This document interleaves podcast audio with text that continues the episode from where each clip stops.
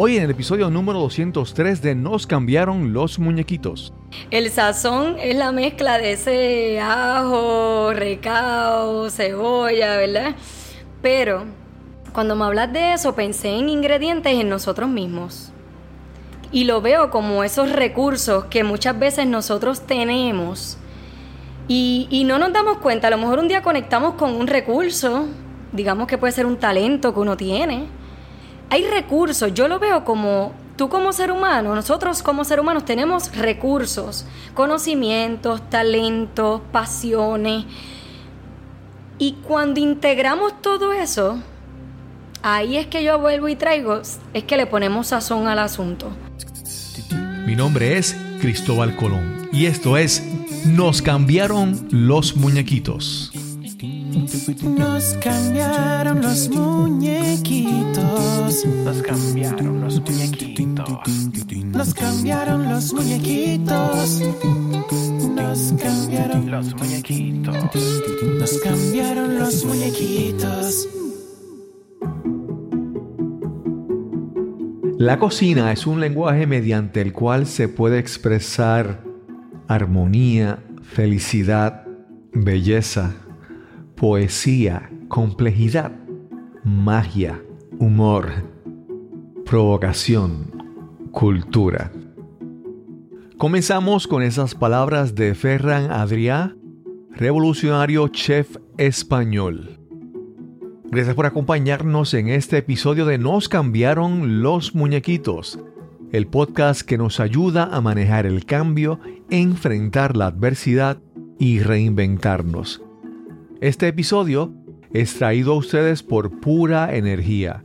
Ahorra en tus costos energéticos y protégete de los apagones y eventos atmosféricos con un sistema de energía solar de pura energía. La buena cocina apela a todos nuestros sentidos, se graba en nuestros pensamientos y enriquece nuestra alma. Te presento a nuestra invitada de hoy. Hola a todos, gracias por estar aquí. Mi nombre es Yeira Marí Valdés Pimentel, o como algunos me conocen, la doctora Yeira Valdés Pimentel. Actualmente ejerzo como psicóloga clínica, como educadora y tengo mi propia empresa, si se puede decir así, que he estado innovando, que se llama Cook Necting, donde integro la psicología con la cocina, buscando inspirar a las personas a conectar consigo mismo a través de ese espacio tan mágico. Yeira M. Valdés es una joven psicóloga que combina las experiencias culinarias con la educación y la psicología en el concepto que ha llamado Cooknecting. Este es el episodio número 203 y conversamos con la doctora Yeira Valdés. Saludos, hoy vamos a tener una conversación muy interesante en este, este podcast. Yo siempre, todos los, todos los episodios empiezan igual. Siempre digo que es una conversación interesante. Bueno, porque todas las conversaciones son interesantes, pero el tema de hoy es doblemente interesante porque vamos a hablar de psicología, un tema que aquí siempre es muy, muy relevante, y la cocina, y cómo esos dos proyectos, esos dos, esas dos áreas de, de conocimiento se combinan. Vamos a conversar hoy, hoy con Yeira, Yeira Marí Valdés. ¿Lo dije correctamente? Eso es correcto. Yeira, háblanos un poco de tu, de tu inicio, dónde, de tu origen, dónde naciste, dónde te criaste. Soy puertorriqueña, nací aquí en Puerto Rico, sin embargo mi crianza ha sido entre Puerto Rico y República Dominicana, pues ambos de mis padres son dominicanos y gran parte de mi niñez pues la viví allá. Así que pudiéramos decir domirican, si eso puede ayudar también a combinar esas dos áreas. ¿De qué parte de la República? Mis padres son de Bani. Eso es una provincia en el área sur. ¿Y tu educación fue allá, eh, digamos, escuela elemental, intermedia y superior, o fue acá, o, o la universidad? ¿Cómo se dio la, la educación, tu educación entre ambos países? Pues mira, es bien interesante porque los primeros años realmente mi educación fue entre Puerto Rico y República Dominicana, es decir, yo comencé eh, aquí en Puerto Rico. Nací, me pusieron allá en República Dominicana, luego en un, como un tipo de nursery, tipo preescolar, luego regreso a Puerto Rico, tengo mis primeros años acá, hasta aproximadamente cuarto grado, luego ante el nacimiento de mi hermano menor, que trajo una serie de, de condiciones de salud que mi mamá tenía que atender, ¿verdad? Mis padres tenían que atender, decido mandarme a República Dominicana, allí estoy como cuarto, quinto grado y regreso creo que sexto grado otra vez a la escuela elemental acá. Y ya luego ahí entro a, la continúo todo, todos mis otros grados aquí en Puerto Rico. Comencé en escuela privada, continué luego en escuela pública, eh, luego entro a lo que es la Universidad de Puerto Rico, recinto de Río Piedras, ahí hago mi bachillerato en educación, ciencias generales secundaria y luego hago el doctorado en la Universidad Carlos Albizu en el recinto de San Juan. Okay. ¿Y en qué especialidad ese, hiciste el doctorado? Ese doctorado fue en psicología clínica, el PhD. Ok, ok. Desde... ¿Siempre querías ser eh, psicóloga? ¿Eso lo veías en, en ti o eso fue algo que tomaste una decisión ya más cuando comenzaste a estudiar? No, eso no estaba planificado tampoco la educación.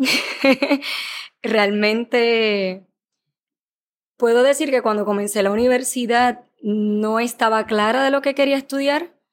Pensé en un momento que quería hacer algo en relación a medicina.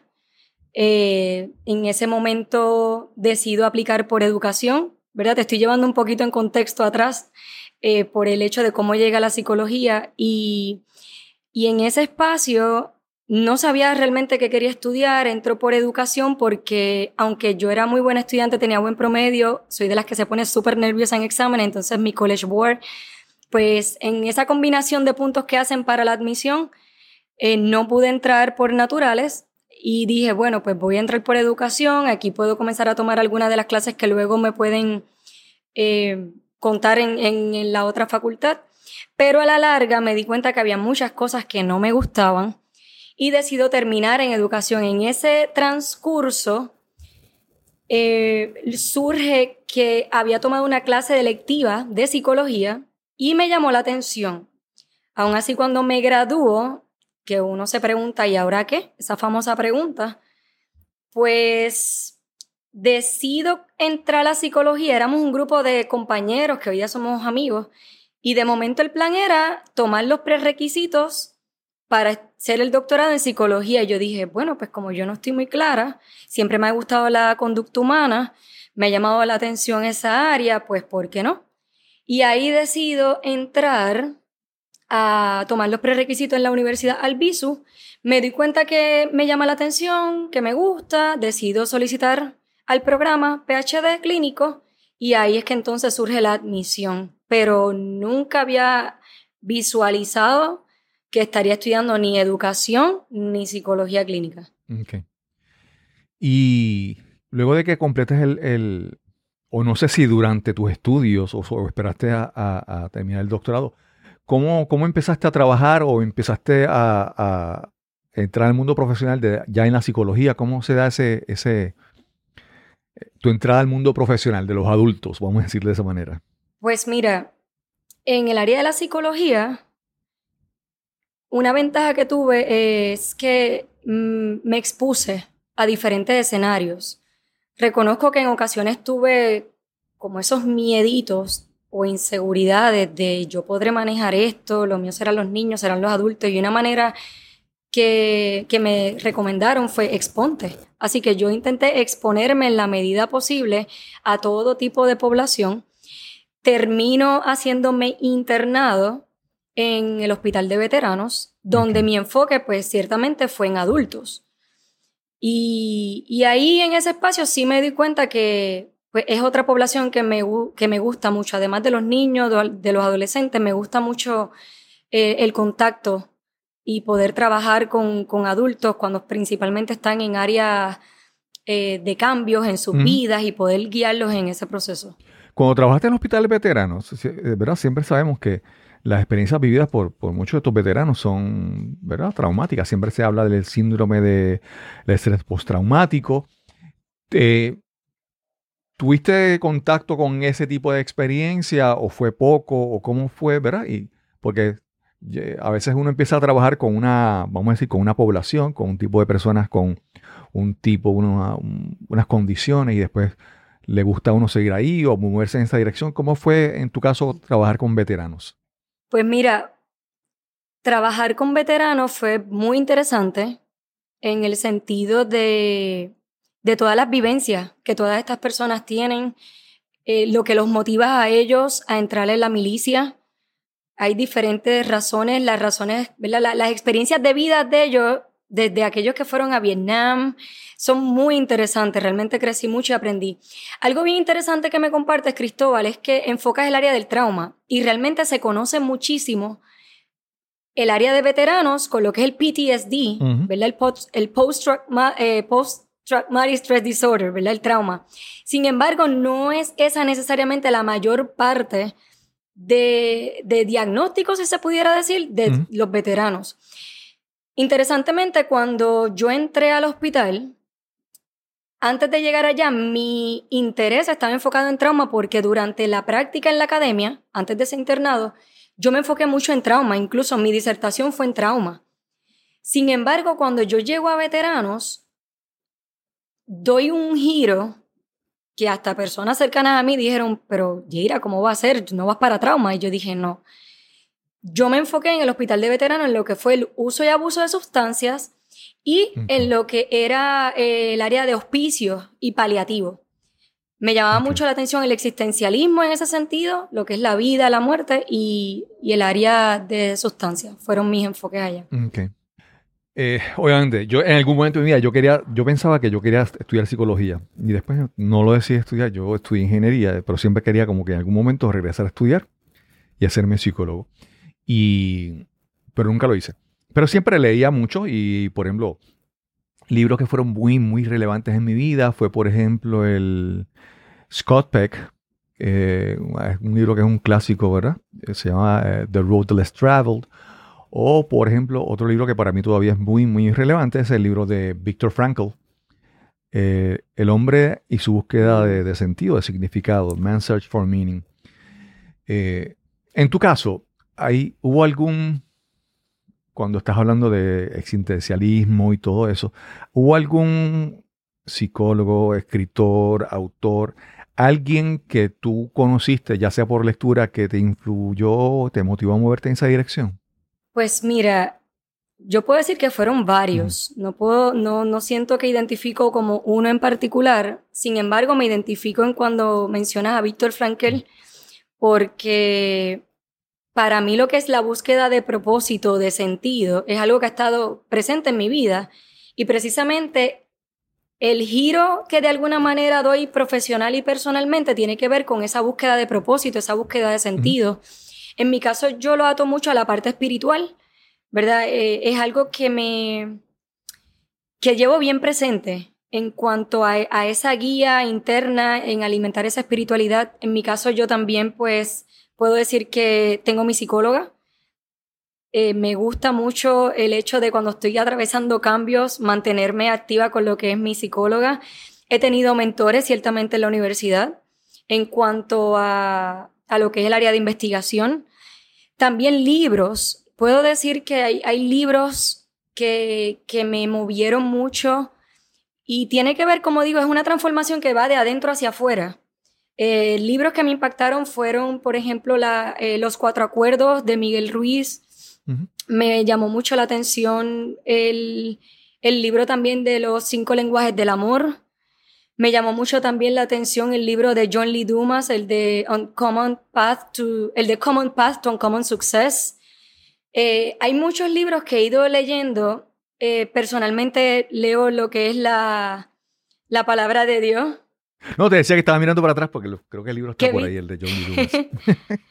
Ah, lo tienes por ahí. Sí, a mí Sí, ese sí, sí. libro dio, eh, me hizo hacer un ejercicio que me llevó también a reflexionar e invitar a otros a ver cómo ven a Jair. Así que yo creo que es una combinación de, de coach también. Tuve un momento una coach que me ayudó a identificar eh, esa línea de, ven acá, pero ¿qué es lo que yo me veo haciendo? Yo puedo decir que han habido coaches, mentores, libros que continúo leyendo que han tenido bastante influencia en lo que inicialmente trajiste, que es esa búsqueda de propósito, de sentido, esas preguntas que se hace el ser humano, hacia dónde voy, qué voy a hacer con este conocimiento y cómo puedo aportar valor a la vida de otro.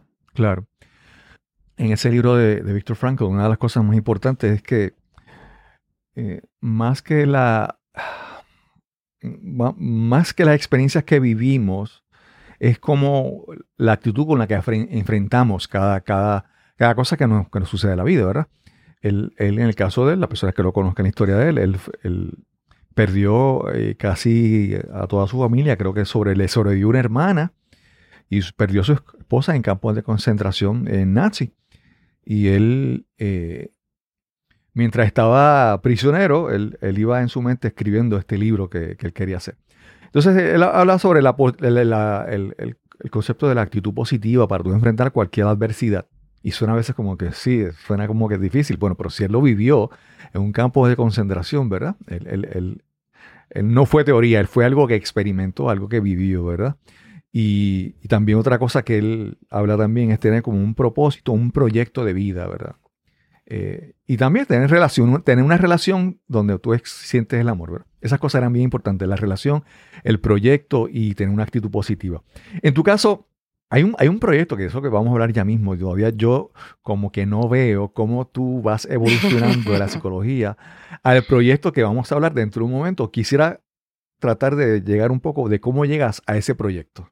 Pues mira, sabes que no sé si alguna vez has experimentado que vas viviendo capítulos en tu vida y te estás preguntando como, ¿y ahora qué? Y cuál es el próximo paso y tratas de buscarle sentido a las cosas, pues a mí me había pasado que yo había estudiado educación, como bien dije inicialmente, pero no lo ejercí. Sí hice mi práctica, me encantó y me veía como educadora, pero no lo ejercí. Luego brinco a psicología y me gusta y noto que me gusta servir a otras personas, sigo exponiéndome a ambientes educativos, me gusta educar, esa curiosidad en la conducta humana me gusta mucho inspirar, motivar a otros, pero todavía había algo que yo decía, pero es que como que me siento vacía, como que todavía me falta algo y no sé qué. A eso se le añadió, se le sumó mucho la presión social, familiar, cuando te dicen, pero estudiaste esto y todavía no trabajas, ¿qué vas a hacer con tu vida? Y vas a psicología, terminaste un doctorado y cómo es que no quieres abrir la oficina? ¿Cómo es que todavía no quieres hacer esto? Te ofrecen trabajo en el hospital de veteranos y, todavía tú estás como que dices, que no sé, es que hay un no sé qué. Y tuve en un momento dado una coach también que, que precisamente cuando hablas de la parte positiva, ¿verdad? Mencionaste ahorita a Víctor Frankel, esta parte positiva de la vida me llevó por el camino de que yo decía, es que yo siento que quiero como inspirar a las personas, quiero motivar, quiero educar. Había sido profesora en universidades y aunque me gustaba lo que hacía, todavía yo sentía que había algo que, estaba como incompleto. Lo que yo no me había notado es que de una manera u otra, la educación con la psicología se estaba integrando y yo no me había dado cuenta. Lo menos que había notado es que se estaba integrando con la cocina. ¿Y qué quiero decir con esto? Yo cuando comienzo a hacer experiencias culinarias, fue a través de esta plataforma de Airbnb, pero yo no tenía, esto era un hobby que yo iba a hacer, esto era un pasatiempo que yo iba a hacer. Yo nunca había visto esto como el inicio de, la, de que se podía integrar con la psicología y la cocina, y la educación, perdóname. Sí había visto y había escuchado lo que eh, conocen como el Culinary Art Therapy. Sin embargo, yo decía, pero es que aunque esto es algo que me llama la atención, yo no quiero hablar de depresión o ansiedad en un ambiente que yo disfruto mucho. Y empiezo a enfocarme en lo que es la psicología positiva. Y veo cómo esta, esta parte de la psicología positiva con la educación y la cocina puede ser un espacio de, invitar a las personas a conectar con ellos. De la misma manera en que yo entendía que yo estaba conectando conmigo misma. A través de la cocina, que esto fue pandémico realmente. Eh, yo notaba cómo pasar más tiempo en casa me llevaba a conectar más conmigo y, conectar con otras personas. Mira, eh, hace un tiempo yo, era, yo daba clases de yoga y empecé a dar unos, unos talleres, especialmente en, mi, en, mi, en la agencia donde yo trabajaba, donde mi enfoque era de cómo tú puedes primero escoger pasatiempos, hobbies en tu vida, y después cómo manejarlos para que tus hobbies, tus pasatiempos sean una experiencia relajante, pero tal vez hasta una, una experiencia como meditativa. Yo siempre buscaba explorar eso. Porque yo siempre pienso que las personas a veces diste un momento espiritualidad. O sea, la gente a veces ve como que espiritualidad acá, lejos de mí. Mi vida diaria, ganar dinero, no, es otra cosa. Y esto ven todo como que fragmentado, ¿verdad? Y, entonces cuando, o, hace un momento mencionaste lo de terapia, también la gente dice, no, ir a un psicólogo, eso es de locos, o eso de personas que tienen problemas. Y, yo, ¿verdad? Entonces ven, ven, las cosas de una manera fragmentada, como compartimentos separados, y no los pueden pues integrar. Y uno lo que busca, ¿verdad? Eh, como la yoga y otras prácticas, es buscar integrar todo.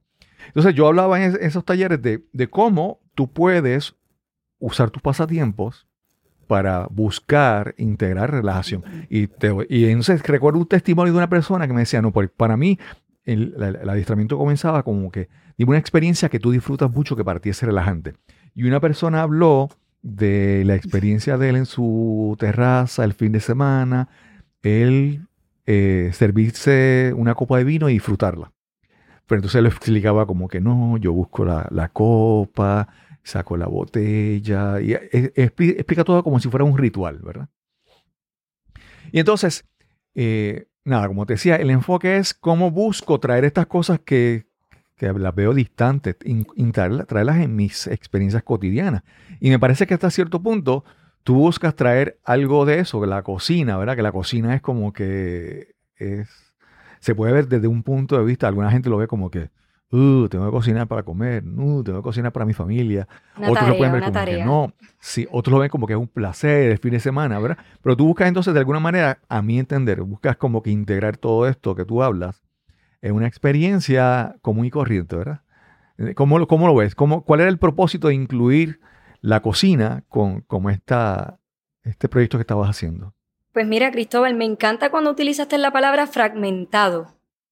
Y es que coincido contigo cuando traes el hecho de que muchas veces vemos cada área funcionando aparte. Y cuando digo cada área me, me refiero a la parte espiritual, mental, física, sin darnos cuenta de que a veces le enfocamos, damos más enfoque o, trabajamos más en una área y descuidamos otra sin darnos cuenta que todas, tenemos que dedicarle a todas un poquito para mantener y tratar de encontrar ese balance que puede ser un reto. La realidad es que dentro de la cocina yo vi que podía ser un espacio para poder educar e inspirar a las personas a aprender en ese espacio estrategias en la medida en que creamos una receta, estrategias que puedes aplicar en tu día a día para regalarte bienestar en cada una de esas áreas, es decir, mente, cuerpo, la parte, de Tu alma, tu ser, la parte espiritual. Por ejemplo, mientras nosotros estamos creando una receta, que ciertamente como también traes, cocinar puede sentirse como una tarea, pero tú bien traes el ejemplo, ¿verdad? De esta persona que busca la botella y la copa y se disfruta del proceso. Cuando nosotros nos aprendemos a disfrutar los procesos, podemos, y no, no, y no necesariamente estamos enfoque en, en este caso en, en el plato final, ¿verdad? En la creación del plato, sino que nos disfrutamos el proceso hacia ese plato, pudiéramos disfrutarnos un poco más eso. Y, y, no necesariamente verlo como una, como una tarea, porque cuando vemos una tarea a nadie le gusta hacer tarea. Es, decir, tienes una asignación, se siente pesado. Pues si vemos la cocina como algo pesado, no vamos a quitar que a veces llegamos a las 5 de la tarde después de trabajar, ¿verdad? Digamos, si ese fuera el caso, cocinar, pues sí, pero ¿qué yo puedo hacer en el camino para cocinar y que sea y disfrutarme el proceso? Una musiquita, una copita de vino, si es necesario, un café, si es lo que te gusta, ambientarlo. Ese espacio, mientras nosotros creamos una receta, podemos aprender de cómo podemos trabajar en equipo, cómo comunicarnos, confianza en uno mismo, relaciones interpersonales, podemos aprender de, de autoestima. Estas son una de las pocas áreas, ¿verdad? Incluyendo el conectar con el momento presente. De la misma manera en que compartes el yoga, el yoga, ¿verdad? En ese sentido, como lo compartes, es un escenario donde nosotros aplicamos, aprendemos algo, digamos, en el mat. Pero el reto está, ¿puedes continuar aplicando eso fuera del mat? Lo mismo yo digo acá. Lo que aprendiste en la creación de esta receta y en este espacio, ¿podemos continuar aplicándolo allá afuera? Es retante cuando nos enfrentamos ante ciertas circunstancias en la vida, pero si nosotros lo que aprendimos aquí en un ratito chévere, podemos buscar aplicarlo allá afuera, yo entiendo que podemos tener relaciones más sanas, que podemos aprender a trabajar en equipo porque en la cocina cooperamos para hacer algunas tareas, nos comunicamos, aceptamos cómo cada persona puede hacer una tarea dentro de la cocina para lograr un resultado sin que sea igual al tuyo, pero estamos trabajando para un mismo fin. Vivimos en el presente, así que si nos enfocamos en vivir en el presente, quizás hay menos preocupaciones y no nos enfocamos tanto en lo que pasó o en lo que va a pasar. ¿Verdad? A esto es lo que yo me refiero, que cuando hablamos un poquito de todo esto, también en cada uno de esos elementos integramos la espiritualidad, ¿verdad? No estamos hablando de religión, ¿verdad? Sino la parte espiritual, porque usualmente también pueden, se puede confundir la religión con espiritualidad. Y ahí hay un sentido de, del uno ser, que yo creo que si viéramos en la historia cómo la mesa y la cocina era ese espacio para unir a las personas, bien dicen que la comida une a las personas, pero yo añado a eso que la dinámica que ocurre es lo que conecta a esas personas. Podemos estar compartiendo, pero no necesariamente conectando. Y en esos espacios nos permitirá permitirnos ser, a eso yo me refiero a la parte del alma, permitirte ser. Mm. No es quién es Cristóbal Colón, el podcaster, ¿verdad? Por poner un ejemplo, o Jaira, la doctora en psicología, no. Es quién es Jaira y Cristóbal cuando se sientan a disfrutar una comida y se permiten ellos ser. Y en ese ser, pues ciertamente para llegar a eso, necesitamos cuidar de nuestra mente, de nuestro cuerpo y de nuestro espíritu. Y eso yo creo que lo podemos aprender en ese espacio de la cocina. Sí. Mira, cuando te mencionaba lo de que te decía del, taller que yo daba de, los pasatiempos, mira, una de las cosas que yo ten, siempre, uno de los factores que yo mencionaba es que busca que sea un pasatiempo que te busque unir, unirte a tu familia o a tus seres queridos, ¿verdad? Hacer algo que busque que se integren. Si, si tú decides, por ejemplo, eh, de pasatiempo, comprarte una motora e irte solo por toda la isla, pues eso no te, no te une a tu familia. Entonces, ¿cómo tú diseñas tu, experiencia para unirte a tu familia. Y entonces te pregunto, en el caso cuando tú hablas de, cocinar, eh, creo que ya has mencionado algo de eso, pero buscas también que sea una actividad donde se puedan cultivar relaciones, donde se pueda hacer en pareja, donde se pueda hacer en familia, que la actividad no sea que eh, alguien se fue solo allá a esta esquina a cocinar, sino que sea como una actividad de, mencionaste eh, relación espiritual y todo eso, pero también que sea de relacionarnos con nuestros seres queridos. Claro. Ciertamente, esto puede ser una experiencia, porque me gusta llamarla experiencia, ¿verdad? Para individuos, porque a lo mejor eres tú, ¿verdad? esa persona el que necesita y esa persona con el conocimiento que se llevó puede impactar en, en su espacio. Sin embargo, sí me encanta cuando se trata de parejas y mayormente familias porque lo veo desde un punto de vista familiar, porque vengo de una familia donde para cada reunión siempre hay comida. Tengo que traer también que mis abuelas, ambas materna y paterna, cocinaban y vendían comida, algo que yo no conocía hasta que comencé en esto de la cocina, quiero que sepas. Así que veo un elemento importante y, y este espacio para traer a las familias a la mesa y que puedan tener un espacio de continuar relacionándose, de continuar conociéndose, de continuar conectando con ese momento que tienen ahí presente, de cómo podemos trabajar en equipo, eh, de cómo los hijos, por ejemplo, se puedan sentir seguros haciendo alguna actividad. Mira, mamá, eh, piqué esto, hice mi plato y, y ese bravo, lo hiciste muy bien. De de unión. Realmente lo veo como un espacio de unión. Y por cierto, actualmente estoy creando, bueno, ya está creado, estoy con un prototipo, porque he creado, hay un juego de mesa y es eh, invitando a las personas, con esto yo me sentí inspirada a través de las experiencias culinarias, a decir, bueno, las personas que no lleguen a Yeira, como Yeira puede llegar a las personas. Y creo una serie de tarjetas con unas preguntas para traer conversaciones intencionales en la mesa que van en relación a lo que es el amor, lo que es la diversión, lo que es la creatividad, lo que es la familia. Así que sí, en efecto, el aspecto relacional es sumamente importante, por eso le llamo también el conectar, no es conectar solamente con nosotros, pero conectar en familia. Claro. Hacemos una pausa y regresamos inmediatamente a nuestra conversación con Jaira Valdés. Este podcast surgió de mi propia necesidad de enfrentarme a la adversidad y adaptarme a los cambios. En septiembre del 2017, el huracán María nos azotó en Puerto Rico y destruyó nuestro sistema eléctrico. En mi caso, estuvimos sin electricidad por más de un mes. Además, los terremotos de enero del 2020 debilitaron aún más la frágil infraestructura eléctrica de nuestro país. Definitivamente comencé a considerar seriamente instalar un sistema de energía solar en nuestro hogar, pero tenía mis dudas y reservas para dar ese gran paso. Todo el proceso se hizo más fácil cuando conocí a Pura Energía. Hay varias compañías en el mercado ofreciendo esos servicios, pero ninguna me orientó, me explicó y me dio la calidad de servicio de Pura Energía. No sé si lo sabes, pero fui ingeniero por 25 años, 23 de estos en la Compañía Eléctrica de Puerto Rico. Para mí, dar el cambio a energía solar requería más que un vendedor con un libreto memorizado. Todo el personal de pura energía, desde el vendedor hasta el equipo que instaló el sistema, conocen lo que hacen y me han orientado y ayudado más allá de lo requerido. Nuestra factura más reciente es de 4 dólares, una reducción de 98% de la factura del mismo mes el año pasado.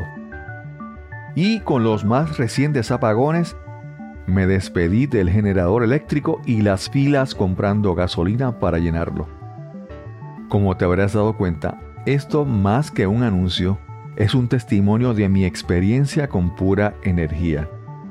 Te invito a que visites el sitio web puraenergiapr.com para que te orientes.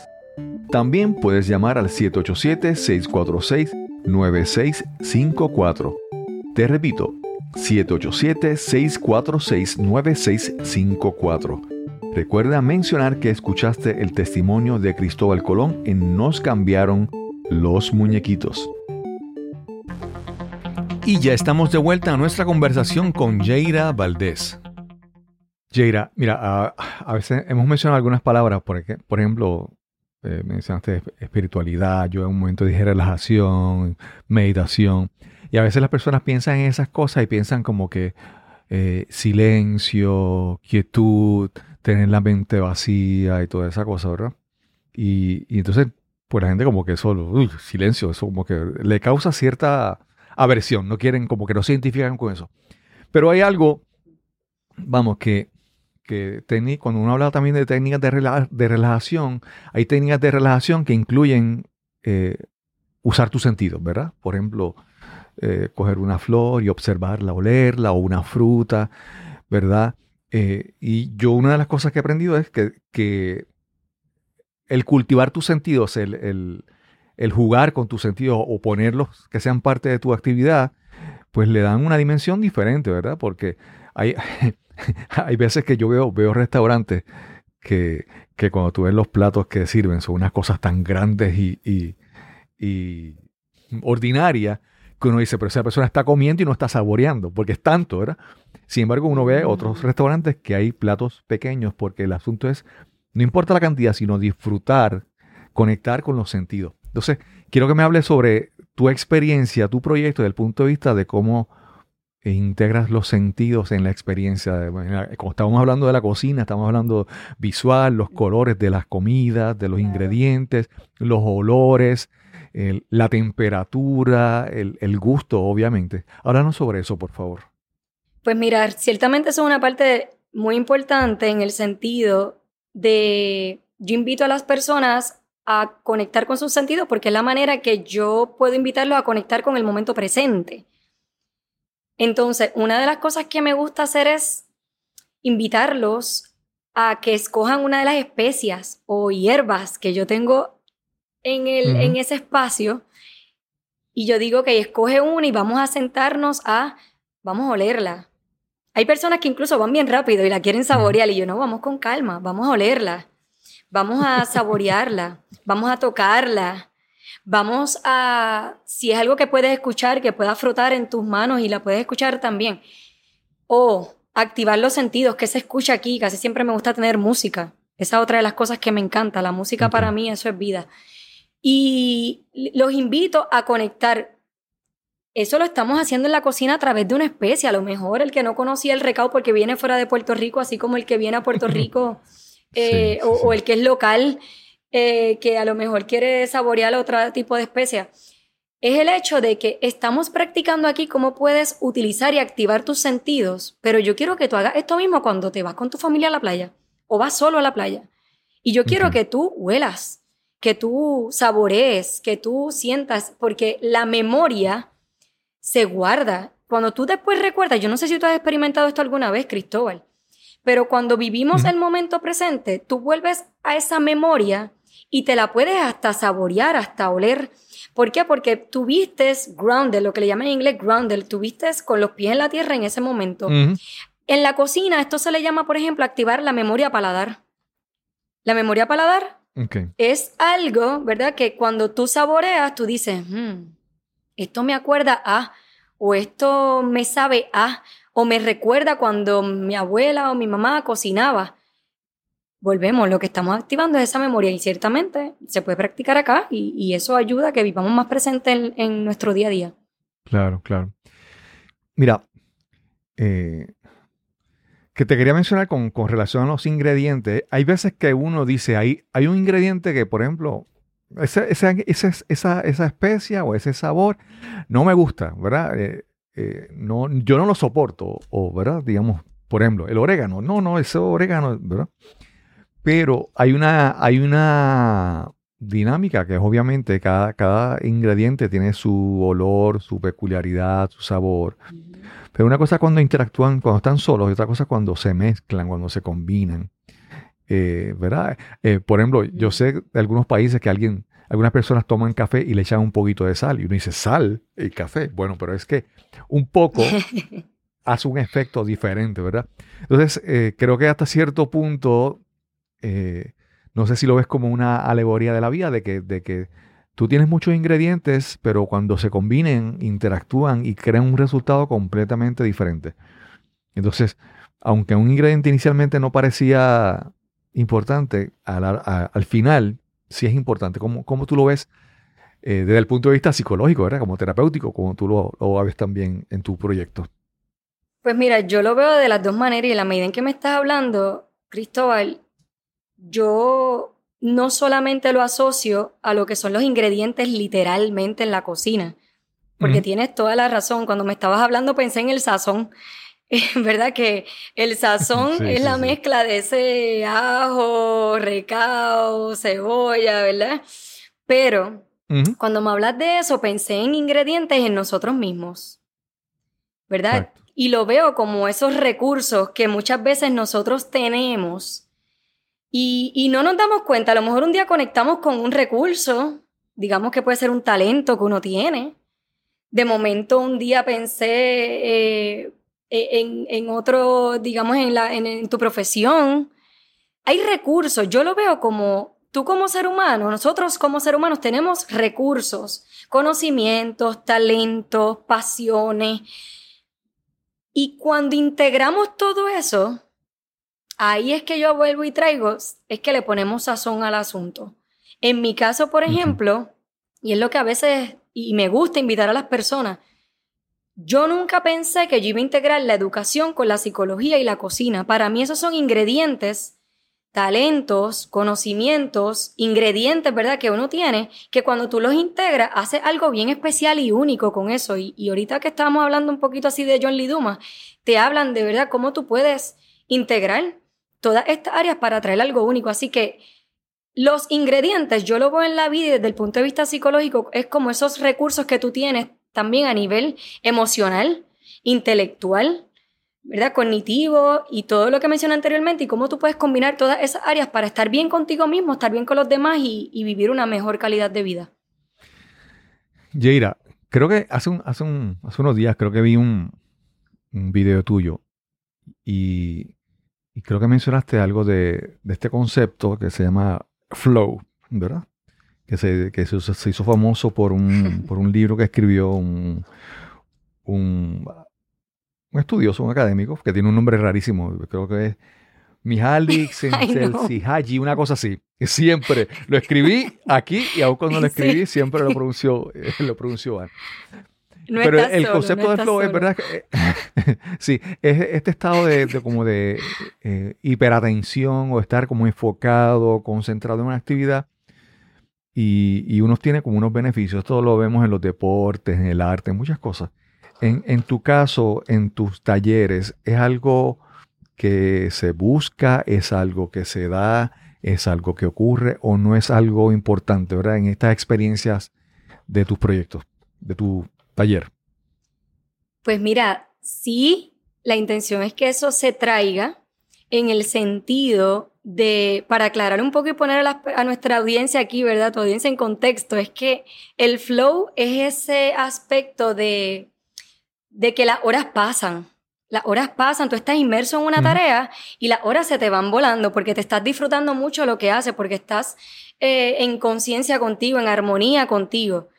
Entonces, en la cocina, cuando entramos en ese flow, la idea es, ¿verdad? Por eso es que te estoy trayendo al momento presente, digamos que iniciamos la experiencia a través del grounding, de conectar con el momento presente, porque te quiero aquí y entrar en ese ambiente para que te disfrutes un proceso, para que te pongas inmerso en una experiencia y no sientas el cocinar, si eres de los que no le gusta la cocina, como una tarea.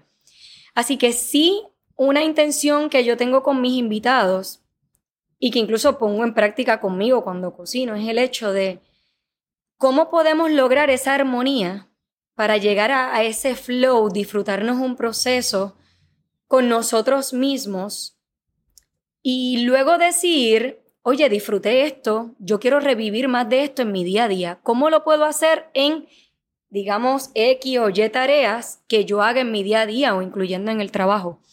Así que sí es un aspecto bien intencional y yo creo que es importante para el disfrute de uno, porque en la medida en que hacemos cosas que nos disfrutamos, estoy segura que te disfrutas hacer podcast. Entonces, en la medida en que tú estás inmerso en esa tarea y entras en ese flow, si no fuera por el tiempo limitado que uno tuviera, a lo mejor te quedarías ahí, mira, disfrutándolo. Lo mismo pudiéramos también hacer acá. Claro, claro.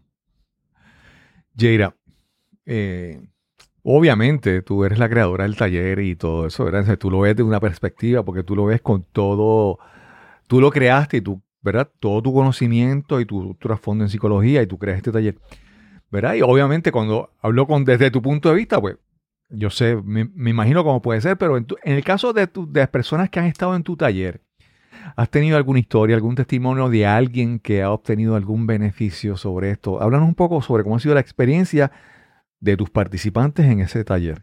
Sí, ciertamente ha sido de mucha bendición y ha sido de mucha sorpresa cómo el atreverte a abrir un espacio. O sea, a veces hacemos estas cosas, Cristóbal, y no tenemos idea del valor que le estamos añadiendo a otras personas. Yo he tenido invitados que han llegado acá con la simple intención de aprender a crear algún plato. Digamos, si hay turismo, Ok. vienen a aprender a hacer un plato puertorriqueño. Pero en el camino, cuando se van y yo leo los comentarios que me dejan de cómo vivieron esta experiencia, entre ellos están, por ejemplo, madres con sus hijos que dicen, gracias a esta experiencia, mi hijo me dice que quiere cocinar o que pasemos más tiempo cocinando en casa. A veces no es el hecho de cocinar, es el beneficio que hay detrás. Y es el hecho de que estos hijos están queriendo pasar más tiempo con mamá, por ejemplo.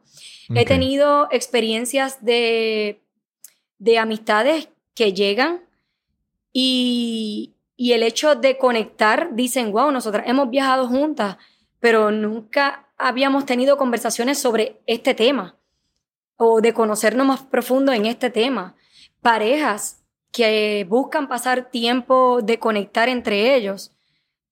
Personas que han tenido mala experiencia en la cocina por experiencias previas debido a trabajo, debido a que la familia o los papás le criticaban la manera de hacer las cosas y retoman este espacio como uno de crear una memoria positiva para continuar disfrutando esta tarea en su hogar.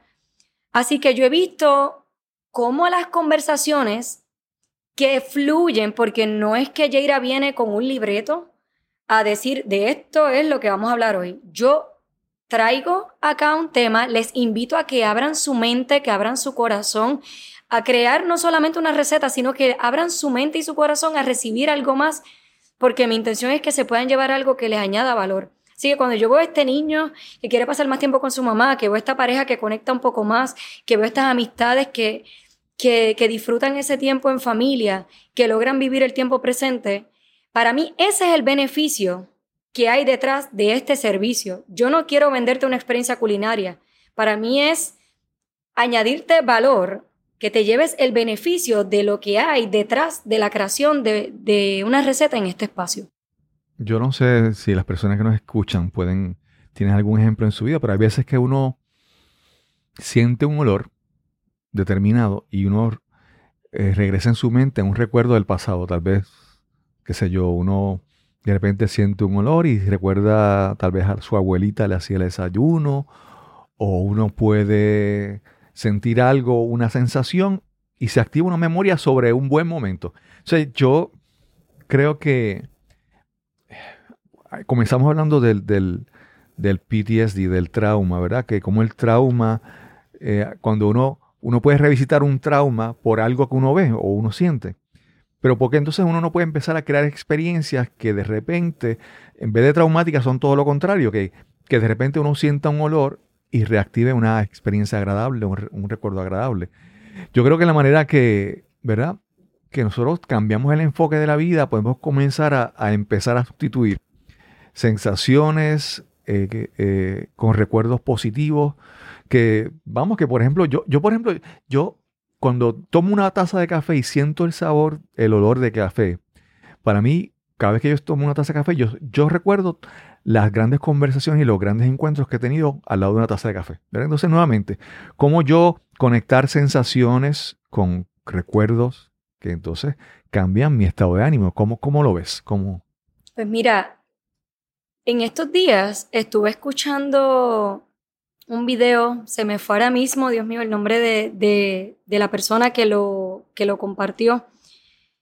Quisiera darle el crédito. Entonces, es bien interesante porque cuando hablamos de sensaciones y experiencias, cuando nosotros despertamos, es importante esa rutina que vayamos creando porque en la medida en que nosotros despertamos, pudiéramos, sin darnos cuenta, consciente o inconscientemente, tener emociones que están más que todo atadas a experiencias del pasado por alguna razón no placentera, porque se dice que neurológicamente nuestro cerebro va a tender a enfocarse en las experiencias negativas. Entonces, ¿qué pasa? Si nosotros no hacemos consciente estas experiencias, estos buenos momentos, nuestra mente nos va a llevar directamente a esas experiencias negativas. ¿Qué quiero decir con esto? Que conscientemente, si nosotros buscamos enfocarnos día a día en la gratitud, ¿verdad? Que en experiencias positivas, eh, desde que estás despierto, disfrutar esta taza de café, estoy despierto, gratitud, ese optimismo, vamos a comenzar a hacer conexiones en nuestro cerebro nuevas, nuevas conexiones que van a fomentar más eso. Por tanto, si fomentamos más eso, que estamos creando más emociones y sensaciones positivas, por tanto, más pensamientos positivos, por tanto, más conductas positivas de bienestar, porque todo está relacionado. Se nos hace usualmente se nos hace más fácil identificar, cuando no estamos pasando un buen momento, se nos hace más fácil identificar una emoción con un pensamiento. Porque es lo primero que sentimos. Sin embargo, usualmente esa emoción que sentimos viene porque tuvimos un pensamiento que interpretamos de una manera y eso nos lleva a sentirnos de esa manera y por tanto actuamos de esa manera. Así que si nosotros nos levantamos y vivimos nuestra día en enfocarnos en experimentar emociones positivas, no estoy descartando los momentos, oye, hay momentos que son duros, hay momentos que no son tan Claro. agradables, pero ¿qué tal si dentro de eso tratamos de ver qué nos está enseñando el proceso?